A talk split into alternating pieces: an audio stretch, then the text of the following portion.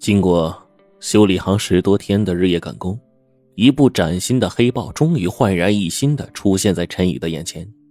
当然，修复的代价也不小，黑豹的修理费、配件费竟然已经超过了两部新宝来的价格。当天晚上，陈吴二人就开着黑豹上路兜风了。陈宇手上的绷带还没有拆掉。他仅用一只手就将黑豹玩的跟开碰碰车一样轻松自如，让吴大明看得有些目瞪口呆。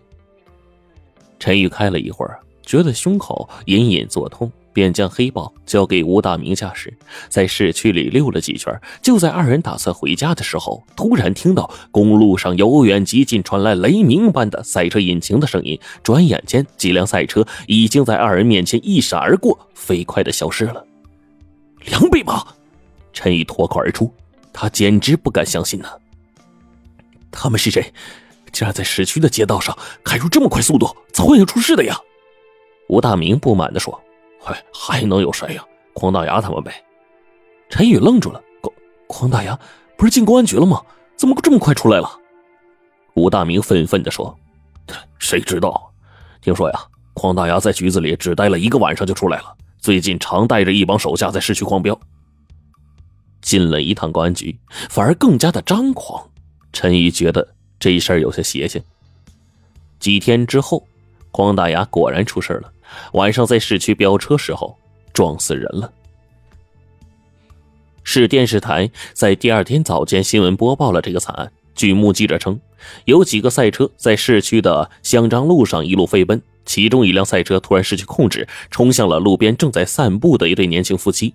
年轻男子将妻子推开，自己躲避不及，惨遭不幸。事后，赛车驾驶员匡大牙向警方自首。市电视台还播放了交警部门找到的一段监控录像。惨案发生的时候，只见一辆赛车突然冲向了路边的年轻夫妻，画了一条弧线，眨眼间将年轻男子撞得像一片落叶般飞上了天空。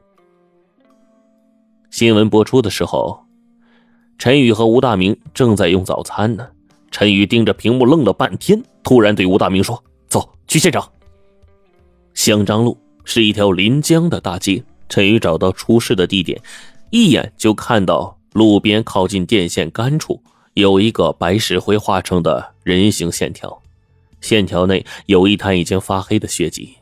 站在电线杆下的陈宇。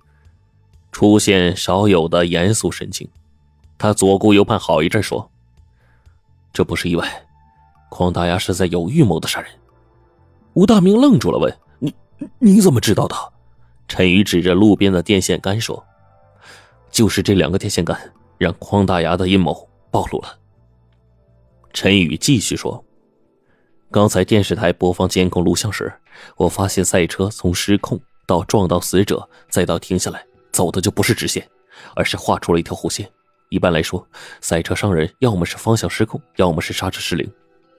从现场来看，匡大牙的赛车当时似乎是方向失控，从而从这个街道中间转向了，就冲向了路边。同时，他的赛车又刚好刹车失灵，只能无可避免的撞向死者。吴大明说。这么说来，匡大牙的赛车昨天晚上突然方向和刹车全都失控。方向和刹车同时失控的概率非常小。陈宇指点着这个石灰线旁边的这个刹车痕迹说：“其实，匡大牙的赛车并没有失控，这就是证据。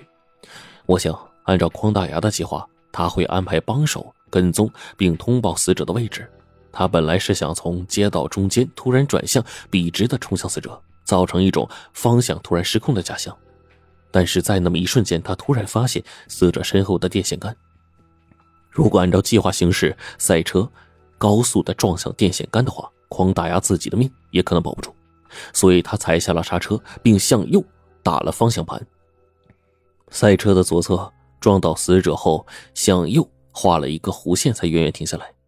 如果不是他身后的电线杆，死者的妻子是不可能活下来的。你仔细看刹车痕迹，就会发现他不是那种狠命的踩死的痕迹，说明刹车的力量控制的很好，使得赛车既可以撞到死者，又刚好避开电线杆。你想，失控的赛车能做到吗？吴大明也看明白了，他说：“那那匡大牙为什么这么做呀？”这个我也不知道。那我们去公安局举报匡大牙吧，不能让这混蛋再逃脱法律制裁啊！警察未必会认可我们的想法，我想我们先去调查一下死者情况，等找到有力证据，再向警方反映吧。陈宇从车上取出一部数码相机，从不同的角度将现场给拍了下来。几经波折，陈宇打听到死者名叫李大伟，住在西门街。西门街是一条老街，离香樟路也不远。傍晚时分，陈武二人来到西门街。一进到西门街，陈宇就发现这里仿佛刚刚经历了一场大地震一般，街上到处残垣断壁，满地的破瓦碎片。倒塌的砖墙，废墟支撑起一顶顶塑料帐篷，死者的灵柩就停在一块空瓶上，周围堆满了白色的花圈，哀乐阵阵。陈宇决定冒充保险公司的调查人员进去了解情况。李大伟的妻子何丽将二人带进自家帐篷。何丽的两个眼睛肿得像熟透的桃子。何丽说：“李大伟把散步当作是一种健身方式，已经坚持好几年了。”他每天都要去江畔的香樟路走一圈，何丽有时也陪着一起走。昨天晚上九点多，他们两个一起在香樟路上散步，没想到遭到飞来的横祸。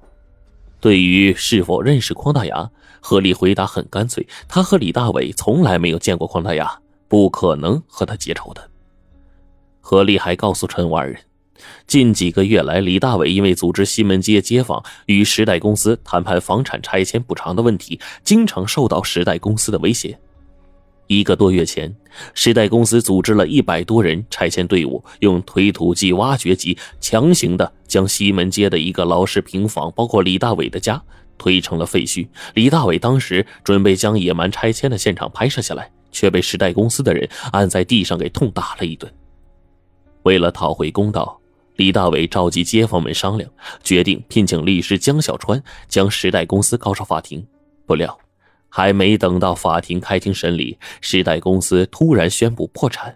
这些天，李大伟正和江律师商量追回损失的对策。李大伟还准备作为居民的代表到市政府去上访，没想到，却遭到突来的横祸。陈武二人对视了一眼。如果匡大牙和李大伟无冤无仇的话，那么匡大牙的谋杀动机或许只有一个：为钱杀人。时代公司迟迟不能搞定西门街住户的拆迁问题，也就无法开工兴建新的楼房。这就意味着大量资金积压在这个项目上，时代公司将会造成巨额的亏损。而李大伟作为其中的活跃分子，也就当然成为了时代公司的眼中钉、肉中刺。用意外车祸来除掉李大伟，既能除掉眼中钉，又能掩人耳目，真是阴险毒辣到了极点。